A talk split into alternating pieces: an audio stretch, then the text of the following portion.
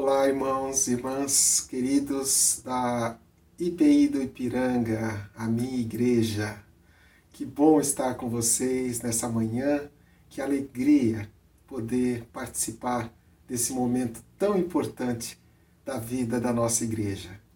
Queria te agradecer, Mateus, agradecer ao pastor Rafael, agradecer a toda a liderança do MAN e agradecer ao conselho da IPI do Ipiranga essa igreja que tem sido ah, tão importante na minha vida e que é a minha casa, a minha família.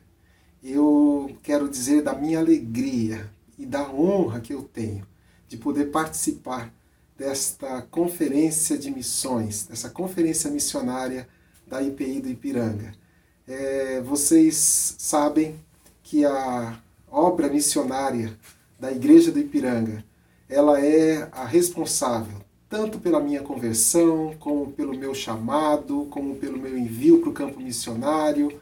Então, quero dizer aos irmãos e irmãs o quão agradecido estou a Deus de poder participar com vocês nessa manhã desta conferência missionária, dessa conferência de missões. E especialmente porque neste ano o tema está é, celebrando um trabalho que realizamos juntos aí na igreja há mais de 30 anos atrás, que foi o Conselho de Missões, hoje MAN.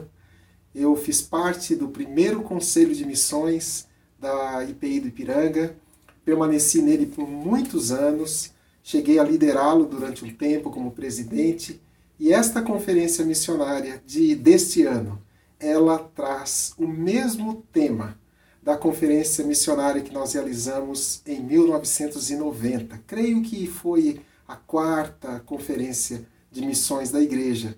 E o tema que nós escolhemos para aquele ano foi justamente esse: do passado ao futuro, o hoje de Deus. E vejam, é, para você, para nós organizarmos uma conferência e darmos um tema para a conferência, não é um trabalho fácil. E naquele tempo nós estávamos começando na obra missionária, nós precisávamos harmonizar o tema, o assunto e o preletor. E justamente naquele ano nós convidamos uma pessoa muito especial para nós, que foi o Dr. Paul Pearson, que foi professor e mentor é, do Larry Kraft e da, Estef da Stefania, né, do Lourenço e da Stefania, e por conta deles, da, do relacionamento que eles tiveram lá no Fuller, eles então convidaram o Dr. Pearson, Dr. Paul Pearson, para ser o nosso preletor. E ele é uma pessoa, um dos mais renomados é, é, é, scholars, né, como a gente chama em inglês, ou estudiosos da área de missões, especialmente história de missões.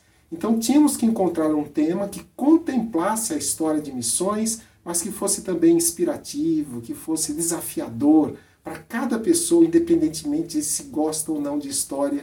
E foi aí que nós, no grupo que estávamos organizando a conferência, levamos ao conselho vários temas e esse foi o tema que foi escolhido: do passado ao futuro, o hoje de Deus. Então saibam que eu me sinto muito honrado de poder revisitar esse tema que foi tão brilhantemente exposto pelo meu mestre, pelo meu mentor, pelo meu amigo, Dr. Paul Pearson. Porque depois de muitos anos, Deus nos deu a possibilidade, a minha, a Cris, a, a nossa família, de irmos também para o Fuller. E o Dr. Pearson, ele foi não apenas é, um professor, mas ele foi um amigo, um incentivador, então eu quero que vocês saibam que eu estou nessa posição agora em grande humildade, sabendo que alguém muito maior do que eu e que, e que já caminhou nesse, nesse trilho, de, de, desse desafio de trazer esse tema para vocês. Eu queria é, dizer para você que se você tiver acesso às gravações das palestras que ele deu há 30 anos atrás, vale a pena, vale a pena. Era uma síntese do que a gente aprendeu lá no Fuller eu tenho certeza que você vai ser muito, muito edificado. Então, muito obrigado, Man, por esse convite tão honroso e também por poder fazer parte e fazer dupla nesta conferência com o meu querido amigo, amado pastor que trabalhou junto comigo, trabalhamos juntos, o pastor Valdemar, que falará no próximo domingo. Bem, para iniciar essa meditação, eu gostaria de ler com vocês o texto de Atos, capítulo 10, de 9 a 17. Atos, capítulo 10, de 9 a 17, que diz assim: No dia seguinte, por volta do meio-dia, enquanto eles viajavam e se aproximavam da cidade, Pedro subiu ao terraço para orar. Tendo fome, queria comer, e enquanto a refeição estava sendo preparada, caiu em êxtase. Viu o, viu o céu aberto e algo semelhante a um grande lençol descia à terra pelas, preso pelas quatro pontas, contendo toda a espécie de quadrúpedes, bem como de répteis da terra e aves do céu. Então a voz lhe disse: Levanta-te, Pedro, mata e come. Mas Pedro respondeu: De modo nenhum, Senhor. Jamais comi algo impuro ou imundo. A voz lhe falou segunda vez: não chame impuro ao que Deus purificou. Isso aconteceu três vezes, e em seguida o lençol foi recolhido ao céu. Enquanto Pedro pensava, refletindo no significado da visão, os homens enviados por Cornélio descobriram onde era a casa de Simão e chegaram à porta. Vamos orar?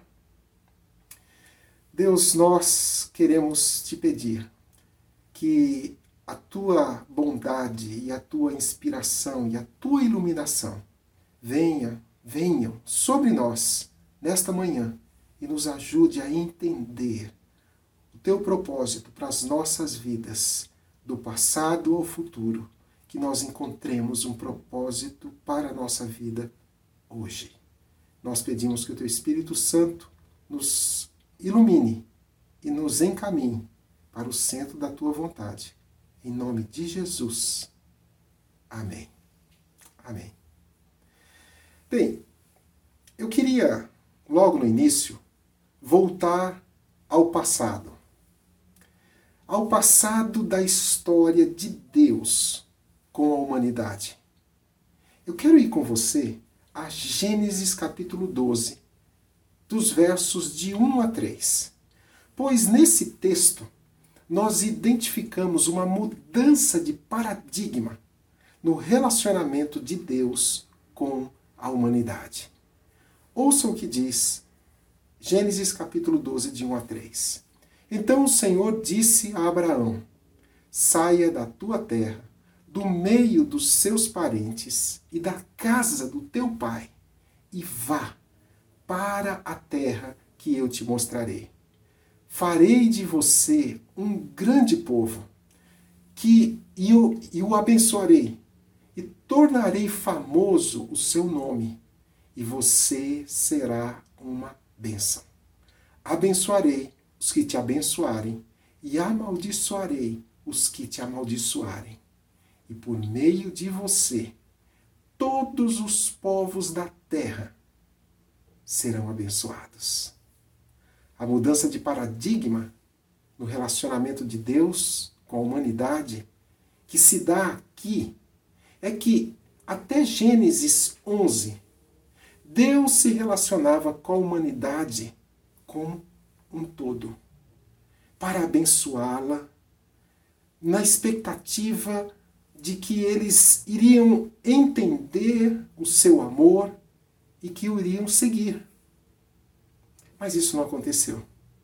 Você pode lembrar, se você quiser aí dar uma rápida recapitulada, recapitulada em Gênesis, você vai ver que a queda acontece de toda a humanidade através dos nossos pais no capítulo, no capítulo 3. Depois, logo no capítulo 4, nós temos o primeiro assassinato de um irmão matando o outro. Depois, no capítulo 6 até o capítulo 9, nós temos a história da nós temos a história de Noé e Deus tendo que recomeçar tudo de novo através do dilúvio e ele próprio se prometendo que ele não repetiria isso uma segunda vez. Aí acontece então é, o capítulo 11. O capítulo 11 ele traz justamente a história da Torre de Babel. Como quando toda a humanidade, representada naqueles, naquele grupo de seres humanos que ali estavam e que queriam se, se tornar semelhantes a Deus através da sua única linguagem, que era o maior trunfo que eles tinham nas suas mãos, o Senhor então distribui línguas entre eles e os espalha pela terra.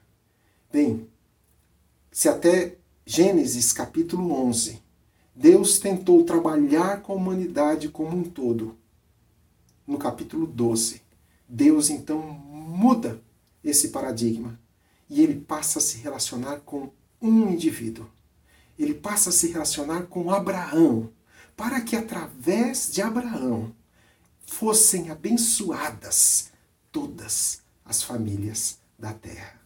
O plano de Deus agora, a estratégia de Deus é: vou concentrar os esforços, vou concentrar toda a minha carga, vou concentrar todo meu, todo o meu ensino e inspiração neste homem nesta família e através dele eu vou abençoar todas as famílias da terra. O passado de Deus revela que ele quer e ele vai abençoar todos os povos da terra. E o futuro? E o futuro de Deus? O que nós podemos conhecer a respeito do futuro? Bem, para isso, a gente vai ter que dar aí um pulo de muitos séculos, mas muitos que eu não sei nem dizer quantos. A gente vai precisar ir até o livro da Revelação, até o livro do Apocalipse, pois nesse livro nos foi permitido conhecer o futuro de Deus. Nos foi dado a saber o plano, se o plano tão desejado por Deus em Abraão se cumprirá ou não.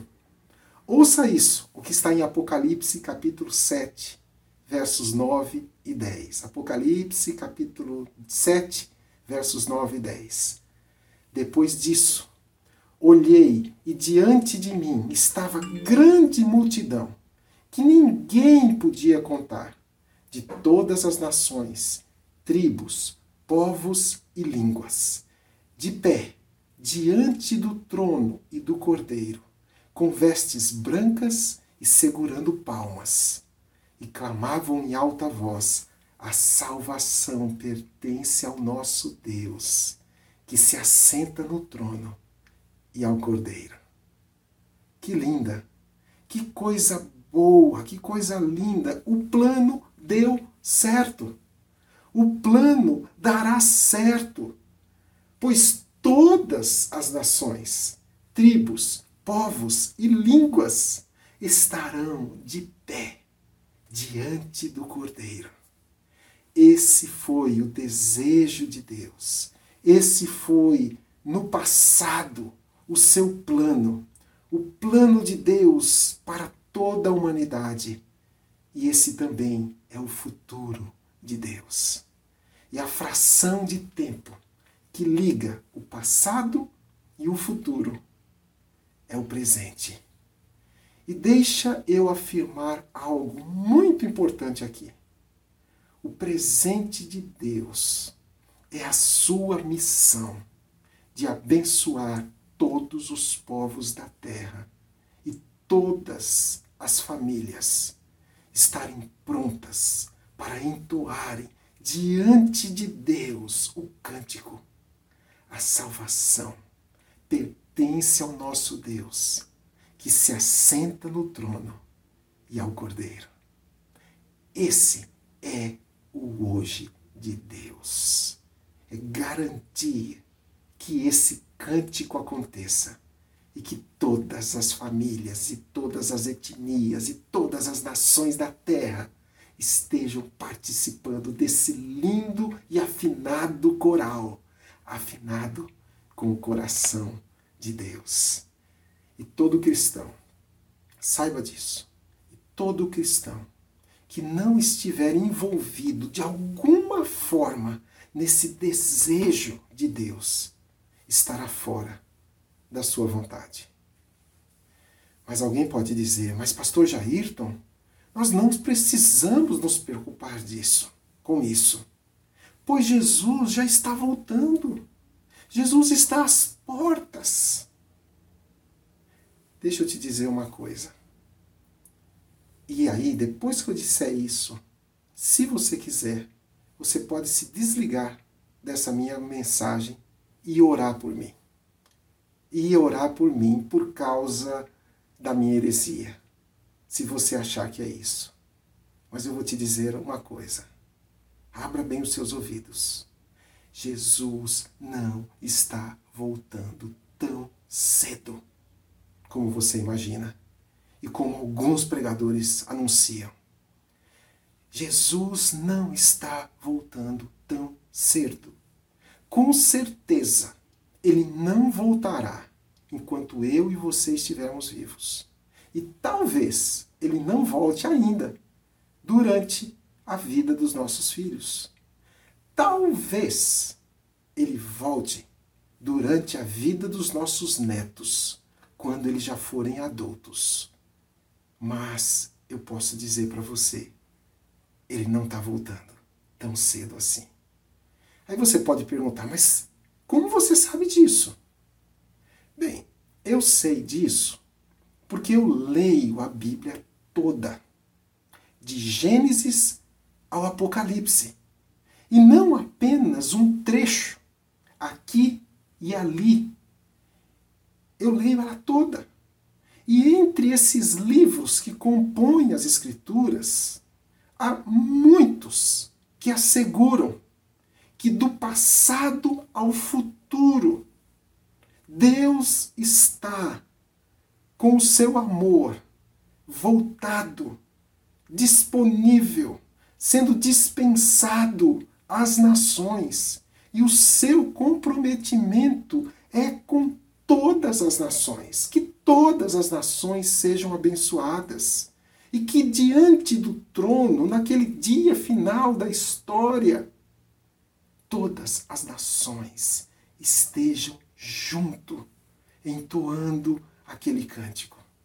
E em meio a esses textos das Escrituras, existe um versículo, que é Mateus 24, 14, que nos dá a certeza, a autoridade para dizer que ainda falta muito para que Jesus volte. Mateus 24, 14 diz assim: E este evangelho do reino será pregado em todo o mundo como testemunho a todas as nações. E então virá o fim. Veja, Deus ama a todas as nações. Ele envia os seus servos para abençoarem a todas as nações. E ao final, nós já lemos, nós já vimos todas as nações estarão lá. Mas quando eu olho, quando nós olhamos para o quadro da Igreja Mundial nos dias de hoje, nós ficamos chocados, nós ficamos alarmados da quantidade enorme de nações, de povos, de línguas, de etnias que nunca tiveram a oportunidade de ouvirem a respeito do amor de Deus. Em conjunto com esses textos, nós sabemos, nós relembramos sobre o passado de Deus com Abraão, lá no Gênesis. E nós nos deparamos diante do futuro de Deus com todas as nações, lá em Apocalipse. O Senhor recebendo todos os louvores na Sua presença adorando e ao Cordeiro. E por causa desse grande desafio que está diante de nós ainda, eu afirmo a vocês, eu gostaria que nós já estivéssemos prontos. Eu gostaria que nós já estivéssemos com, com os frutos nas mãos para apresentar ao nosso Senhor. Mas ainda falta muito. ainda há muito evangelho a ser pregado e ainda há muitas etnias a serem alcançados, muitas nações a serem trazidas para o trono, para os pés do trono da graça do nosso Deus. E é aqui que nós entramos no texto que nós acabamos de ler, no texto de Atos, capítulo 10. Deixa eu explicar para você o que, que estava acontecendo naquele texto. Nos capítulos anteriores de Atos, Pedro ele estava impactando com o seu ministério uma grande região, uma importante região do norte da Palestina. Naquela região, a cidade principal era a cidade de Jope. E Pedro, ele estava naquela região trabalhando, produzindo frutos, fazendo grandes coisas, como por exemplo, ele curou um paralítico, uns capítulos atrás, lá em Gênesis, umas páginas atrás. Ele trouxe a vida, trouxe de volta a vida uma mulher que era tremendamente amada pela sua comunidade. Ele estava pregando o evangelho com grande poder levando centenas, milhares de judeus aos pés de Cristo. Bem, com tudo isso, com tanto trabalho, a gente pode dizer que através de Pedro, o evangelho estava se espalhando com grande poder naquela região. E para fazer tanto ministério assim, Pedro precisava de alguns pontos de apoio, ele precisava de alguns lugares onde ele pudesse descansar, onde ele pudesse se apoiar para, para recuperar as suas energias. E, uma, um desses lugares foi a casa de Simão, que, que era um curtidor. Ele tinha como trabalho um curtume. Ele curtia o couro. E Pedro estava hospedado na sua casa. Essa, esse trabalho do curtume, esse trabalho de curtir o couro, de, de levá-lo, de dominá-lo ao ponto dele se transformar nessa matéria-prima tão agradável e tão é, versátil, é um trabalho que ele é um tanto quanto insalubre. Ele gera ah, cheiros, é, odores. Eu diria assim que uma, um, uma, o, o olfato é desafiado quando você vive ou mora ao redor de um curtume. Agora imagine você estar hospedado na casa de um homem que tinha isso como ofício e profissão. Não é à toa que por volta do meio-dia, ou antes disso até, o lugar que Pedro encontrou para dar uma espairecida, para respirar um ar puro, fosse o terraço da casa. Ele estava lá no terraço e o texto diz que ele teve fome. E aí, nesse momento, ele tem uma visão ele tem, ele entra num transe e ele vê nessa visão Deus descendo um grande lençol com toda sorte de animais, de répteis, de aves. E lhe era oferecido a comer. E ele recusa por três vezes, dizendo que, olha, eu, Deus, eu nunca comi nada que fosse imundo ou impuro. E aí então Deus diz para ele: O que eu declarei puro, não faça, não diga você. O que eu fiz santo, não diga você que é impuro. Deus estava trabalhando no coração de Pedro, na mente de Pedro, um novo propósito para a sua vida. Uma nova maneira dele se relacionar com a humanidade dele se relacionar com o povo a quem Deus ama e por quem Jesus Cristo deu a sua vida. Bem, não há dúvida nenhuma de que Pedro estava fazendo um ministério brilhante até ali. Quem sabe, né, nós pudéssemos fazer o mesmo na intensidade do que Pedro fez. Mas uma coisa que estava fazendo com que o ministério de Pedro tivesse desalinhado da vontade, do plano, da, do coração de Deus, é que ele só estava até então pregando o evangelho dentro da comunidade judia, dentro do povo judaico. Jesus, em Atos 1,8, disse claramente aos seus discípulos: Recebereis poder ao descer sobre vós o Espírito Santo, e ser-me-eis testemunha, tanto em Jerusalém, como em toda a Judéia e Samaria e até aos confins da terra. O propósito desse mandamento do, do Senhor no Evangelho era de que ele fosse pregado a todos aqueles, tanto aqueles que se parecessem conosco, que isso seria a nossa, a nossa Judéia, como também àqueles que estão longe de nós, não apenas geográfica, mas até culturalmente, que seria então a nossa Judéia e a nossa Samaria. E mas também àqueles que estão muito distantes de nós e que não têm absolutamente nada a ver conosco, que seria então os confins da terra. Até esse ponto da história, Pedro só havia pregado dentro da comunidade judaica. Ele não havia ainda levado o evangelho para ninguém de fora da sua do seu parentesco ou da sua cultura ou daqueles que, que lhe são próximos culturalmente. Agora sabe o que é mais grave? Já, tinha, já havia se passado mais de dez anos desde que o Senhor havia pronunciado estas palavras de Atos 1,8.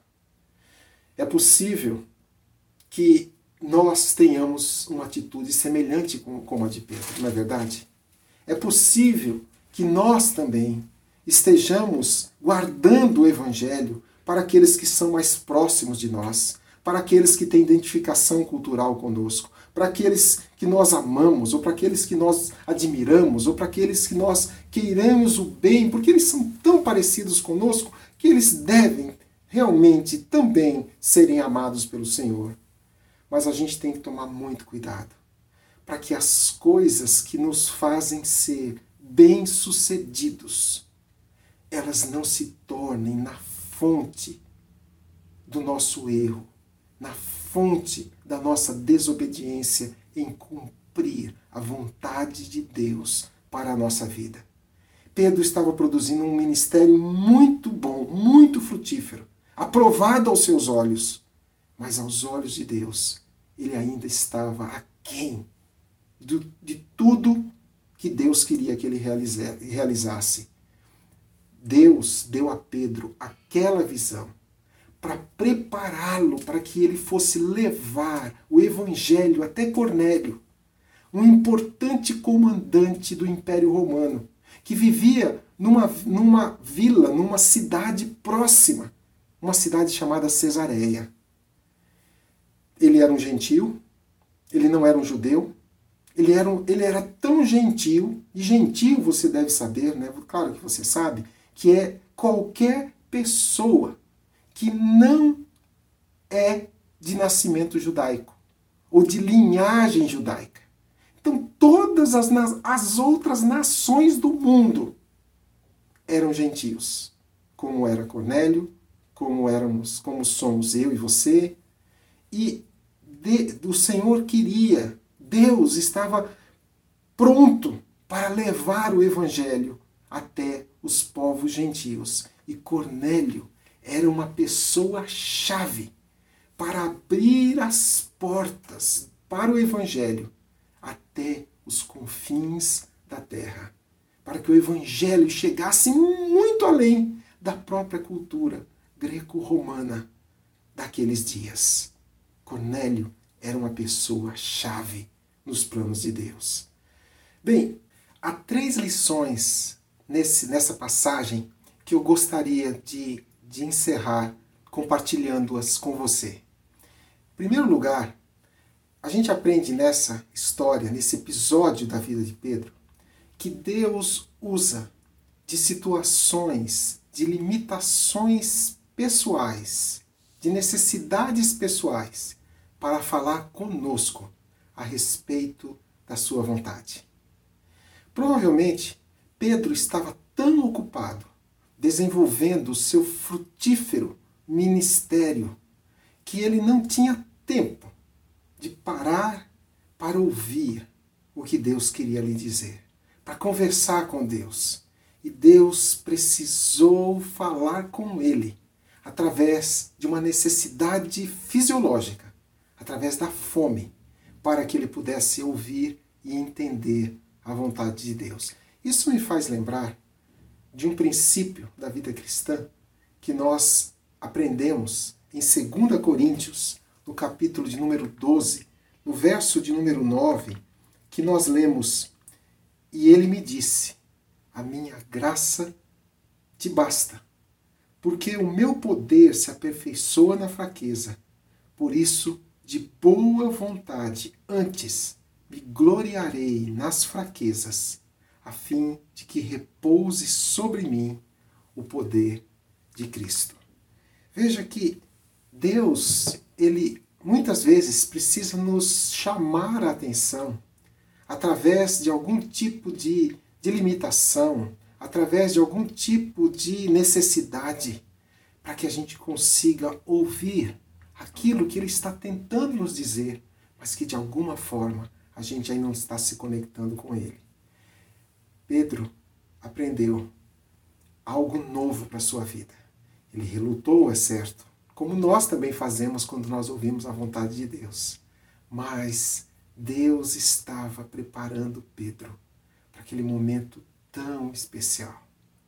Eu queria que nós olhássemos para as nossas fraquezas, para as nossas limitações pessoais, não como um impedimento ou como uma barreira, e sim como uma, um canal, ou sim como uma, uma plataforma de lançamento a partir da qual Deus vai nos apontar o caminho e Deus vai nos levar para instâncias maiores e mais alinhadas com a Sua vontade e com o seu reino. A vontade de Deus é que nós estejamos colocando as nossas vidas a serviço daqueles a quem Ele ama, a, a, a serviço daqueles por quem Jesus morreu e que ainda estão longe de saber e de aprender a respeito disso.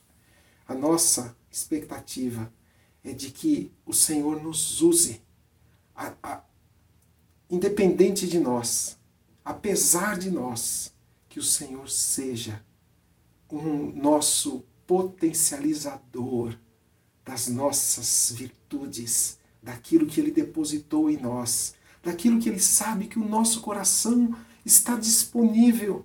Mas muitas vezes a gente está tão focado e a gente está tão ocupado, a gente está tão ativista, num ativismo tão grande, que a gente não para para ouvir o que Deus está querendo nos dizer. Em segundo lugar, Deus mostra que ele cuida e que ele tem, ele tem amor por todos os povos e por todas as nações, sem exceção.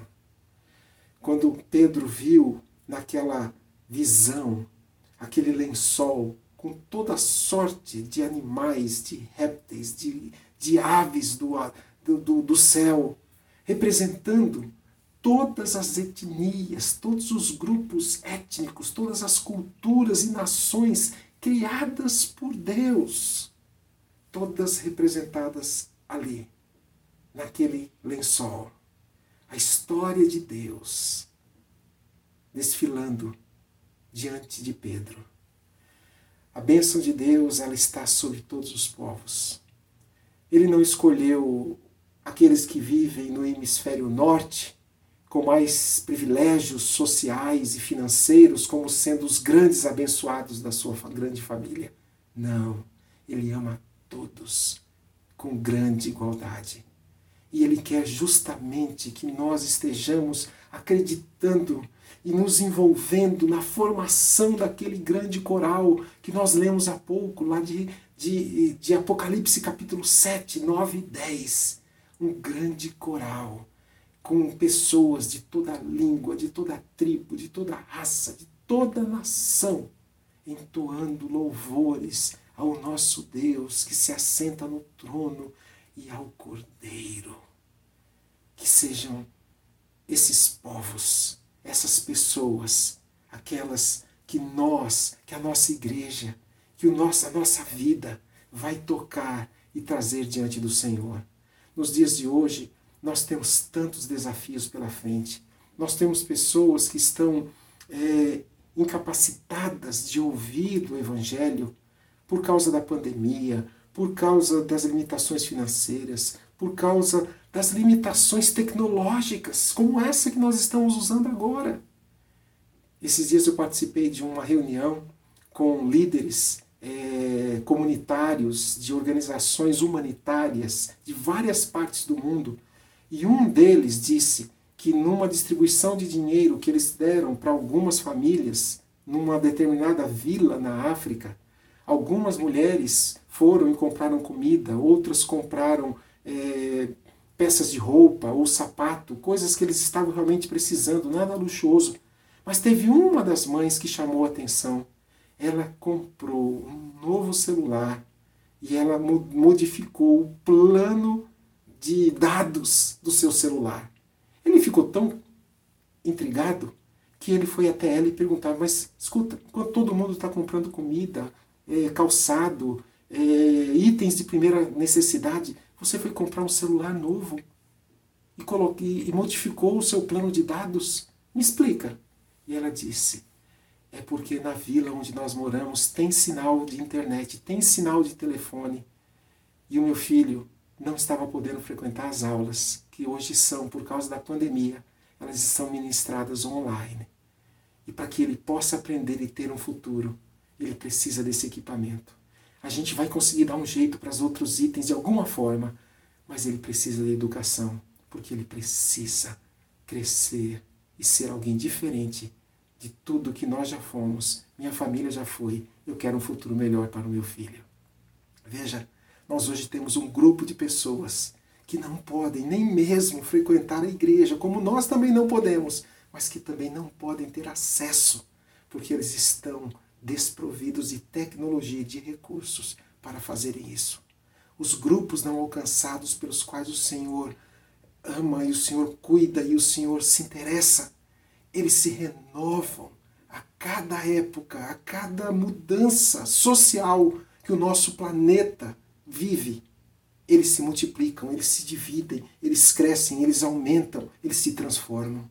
Que a gente tenha o nosso coração semelhante ao coração de Deus, para estar afinados, buscando e procurando estas populações, as quais Ele ama e por quem Jesus morreu. E em terceiro lugar, Deus nos envia a aproximar dele aqueles que estão procurando por Ele. Veja, aproximar dele aqueles que já estão procurando por Ele. Essa passagem, ela nos faz ter uma consciência a respeito da conversão de Cornélio. E no capítulo 10, no verso de número 2, a gente lê que ele e toda a sua família eram piedosos e tementes a Deus, e ele dava esmolas ao povo e orava continuamente a Deus. Muito embora toda essa sua piedade, toda essa sua busca por Deus, Cornélio ainda não conhecia a Jesus. Foi por essa razão que Deus enviou a Pedro para mostrar-lhe Jesus como Senhor de todos. Na segunda parte do capítulo 10, depois desse trecho que nós lemos para estudar hoje, nós, nós vemos a aceitação da mensagem de Pedro por parte de Cornélio e toda a sua família. E Deus os prepara, prepara, estava já preparando os seus corações, as suas mentes, o seu espírito para aquele grande dia. Cornélio era uma pessoa-chave para os planos futuros de Deus. E ele já estava procurando Deus. e ele já estava à busca do seu Senhor, do seu Criador. O que Deus está querendo fazer conosco é que nós olhemos para aqueles que ninguém dá bola, que ninguém liga, que a gente acha que estão distantes, mas que do seu jeito eles já estão procurando por Deus. O Dr. Pearson, esse nosso mestre que já nos ensinou há 30 anos atrás, ele tem várias teorias na dinâmica do avanço missionário. E uma das suas teorias é muito interessante. Ele diz assim: que nós vamos perceber que, em geral, a obra missionária ela acontece como resultado do despertamento de pessoas ou de um coletivo que acontece na periferia da igreja, através de pessoas que sempre são minoria e normalmente são vistos com desdém ou até mesmo com rejeição por parte da liderança vigente da igreja. São os Cornélios, que ninguém presta atenção, que ninguém acha que vai se interessar, que é pecador demais para crer em Deus, que é perdido demais para ser encontrado, que é alguém que ninguém, como que a gente vai aproveitar algo desta pessoa? Pois bem, estas pessoas, elas estão procurando Deus. E o que nós temos que fazer é nos apresentarmos para fazer esse encontro entre aquele que procura e aquele que quer ser encontrado para abençoar todas as famílias da terra. Esse, isso é missões. Um, dos, um outro professor meu do Fuller ele dizia que missões é nada mais nada menos, o Dr. Charles Van Engen, que um faminto, um mendigo que encontra pão e volta ao encontro dos outros famintos, dos outros mendigos, para dizer para eles: vem comigo, porque eu achei comida. Isso que é a obra missionária que nós fazemos, que o Senhor quer que nós façamos. Esta é a obra missionária de hoje, de Deus, para o presente, na vida de todos aqueles que o chamam de Pai, que o chamam de meu Deus. O presente de Deus continua sendo o mesmo do passado e do futuro. Ele quer uma única coisa. Ele quer que a igreja, ele quer que o seu povo aproxime aqueles que estão perdidos, que estão tateando no escuro, que estão com fome, para a sua mesa, para a sua casa, para a sua luz. E não há progresso, não há avanço que a igreja possa oferecer para Deus. Não há outra missão para a igreja que não seja a missão de Deus. E não há progresso e não há pandemia que pode fazer com que Deus mude de ideia a respeito do seu hoje, que deve ser o nosso hoje. Cuidado com o que está fazendo você bem-sucedido. Cuidado com aquilo que você está fazendo e que, olha, você, parabéns, você está fazendo com sucesso. Cuidado. Se isso estiver fora da vontade de Deus, se isso não envolver a bênção às nações, o encontro dos perdidos, eu quero que você saiba que esse não é o hoje de Deus. Esse não é o plano de Deus. Porque a vontade de Deus é abençoar todas as nações. E essa agenda se ela não é de Deus, ela é sua. E se ela é sua, cuidado. E não se preocupe. Não se preocupe se o mundo estiver de cabeça para baixo. Deus não mudou. E ele não mudou de ideia. Ele continua reinando. Isaías 6:1 diz, o profeta diz que no ano da morte do rei Uzias eu vi o Senhor assentado num alto e sublime trono. Nós podemos estar, irmãos, irmãs, sem liderança mundial segura. A gente pode estar numa recessão global sem precedentes. Nós podemos estar desorientados e sem saber para onde olhar, como foi nos dias do profeta Isaías, quando o trono do rei Uzias estava vazio porque ele havia morrido. mas ele viu o trono soberano do universo e ele não estava desocupado. O Senhor estava, está e sempre estará assentado no seu trono. Que o hoje, que o seu hoje esteja em harmonia com o hoje desse Deus soberano e amoroso. E que as nossas vidas sejam um instrumento e meio para que todas as nações sejam abençoadas e o adorem. Como aconteceu com Pedro. Lembre disso. Como aconteceu com Pedro. Quem precisa mudar primeiro para que essa tarefa da grande comissão aconteça? Somos eu e você. E não os outros. A mudança deles vai acontecer depois da sua e da minha. Eu encerro com uma frase de uma das missionárias mais frutíferas do século XX, do século XX, a Madre Teresa de Calcutá, quando ela disse que o importante não é o quanto você faz, mas quanto amor você coloca no que você faz. É isso que realmente conta. O ontem se foi, o amanhã ainda não chegou. Nós temos somente o hoje.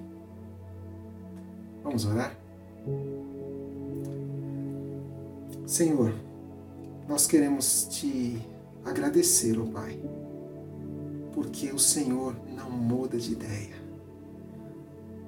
O teu passado e o teu futuro se encontram na, no teu amor absoluto pelas pessoas pelas quais o Senhor Jesus morreu, por mim, pelos meus irmãos e irmãs que estão participando conosco desta meditação, daqueles, ó Deus, que ainda não foram encontrados, mas que o Senhor está à busca deles, porque eles também estão te buscando.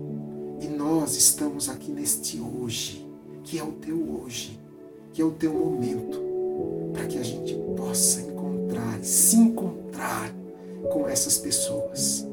Ó oh Deus, quantos Cornélios estão com suas famílias, alguns deles tateando no escuro, alguns deles não tão bem orientados como foi o caso de Cornélio, mas estão esperando, esperando que nós estejamos batendo a porta, que nós estejamos estendendo a mão que nós estejamos nos conectando a eles, ainda que nessa nova realidade, nesse novo mundo que nós estamos vivendo, ainda que seja digitalmente, mas que nós estejamos dando o primeiro passo de ir ao encontro deles.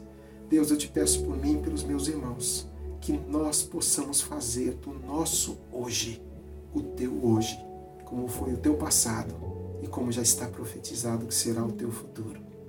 Nós queremos participar dessa tua obra. Usa-nos, Senhor, e transforma-nos. Em nome de Jesus. Amém. Amém, irmãos. Que Deus os abençoe.